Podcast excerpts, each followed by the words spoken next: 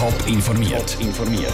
Das Radio Top Magazin mit Hintergrund, Meinungen und Einschätzungen mit dem Raphael Wallimann.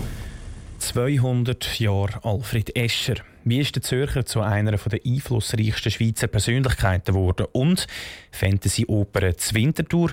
Was passiert, wenn sich Menschen den perfekten Roboterpartner erschaffen können? Das sind Themen im Top informiert. Eine Zürcher Persönlichkeit, die maßgeblich die Entwicklung der modernen Schweiz vorangetrieben hat, der Alfred Escher. Nächste Woche wird sein 200. Geburtstag gefeiert. Neben der Gotthardbahn hat er auch die heutige ETH, Swiss Life und Credit Suisse mitgegründet. Wie der Alfred Escher zu dieser einflussreichen Persönlichkeit geworden ist, im Beitrag von Lukas Lippert. Der Alfred Escher ist für seine wichtigen Projekte und politischen Erfolg im kollektiven Gedächtnis verankert. Am HB Zürich steht darum auch seit 1889 ein Denkmal von ihm. Der Alfred Escher war einer der einflussreichsten Schweizer im 19. Jahrhundert. Wie so manche hat er vom Einfluss von seiner Familie profitieren Seine Familie war nämlich schon zu dieser Zeit global vernetzt, wie der Historiker Hans Fessler sagt. In seiner Familie, von seinem Vater her, hat man eigentlich den Wirtschaftsraum in Europa über den Atlantik hinweg bestens kennt. Und man stellt ja fest, dass in den prägenden Familien von der Schweiz eben überall die globalisierte Kenntnis schon im 18. Jahrhundert und Anfangs 19. Jahrhundert äh, vorhanden sind. Die globalisierte Welt von dieser Zeit hat aber auch seine Schattenseiten gehabt, wie der Hans Fessler weiter sagt dem, wenn ich den, den schwarzen Atlantik äh, sage, also Sklaverei, Sklavenhandel, Ausbeutung von der dritten Welt, all diese Sachen sind bereits in dieser Familie konzentriert gewesen. Dank der globalen Vernetzung von seiner Familie ist der Alfred Escher so erfolgreich geworden. Aber nicht nur. Auch sein Charakter hat dazu beigetragen. Der Hans Fessler wagt darum einen Vergleich mit einem Politiker von heute. Er wäre wahrscheinlich eher der Haudegen-Typ. Er wäre wahrscheinlich eher näher bei einer Figur wie einem Herrn Blacher, der einfach würde sagen, jetzt muss man da einfach sich durchsetzen, Sachen äh, zur Abstimmung bringen bzw. einfach entscheiden. Also er wäre sicher nicht der Konsenspolitiker von heute. Der Alfred Escher war also ein Mensch ohne viel Kompromissbereitschaft. Er hat darum als Machtmensch angeguckt, aber auch viel bewegt. Der Beitrag von Lukas Lippert. Nächsten Mittwoch ist 200 Jahre Feier von Alfred Escher in der Stadt Zürich. Radio Top ist vor Ort und berichtet.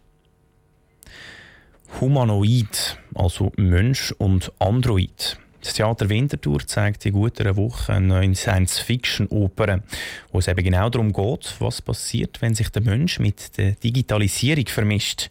Elena Oberholzer war an einer Probe von dieser Aufführung dabei. Gewesen. Wir sind im Jahr 2037 in einer Zeit, wo Roboter alltäglich sind. Der Jona erschafft sich dann gerade auch die perfekte Freundin, Dalma. Sie ist schön und macht genau das, was er möchte alles scheint perfekt, aber der Traum wird bald zu einem Albtraum.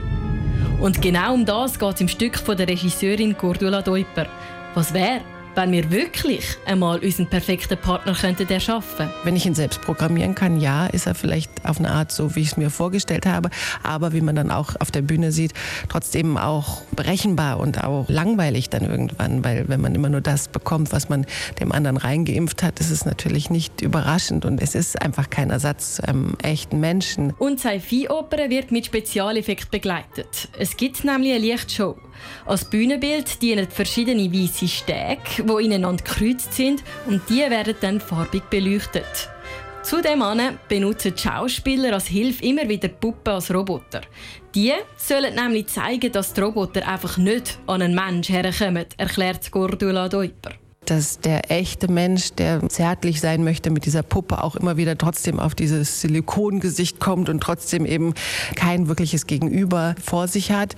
Und man kann auch damit spielen und auch das, die Rolle des Kindes zum Beispiel, die nimmt diese Puppe auch erstmal als Freundin sozusagen an. Schlussendlich ist aber der Unterschied zwischen Mensch und Roboter trotzdem immer wieder zu sehen.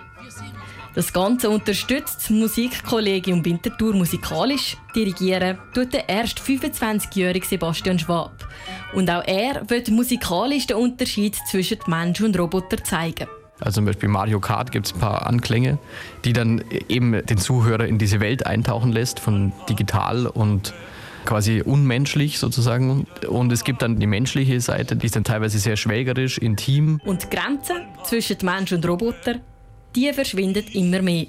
Am Schluss ist dann nicht einmal klar, wer jetzt Mensch und wer Roboter ist. Befehl.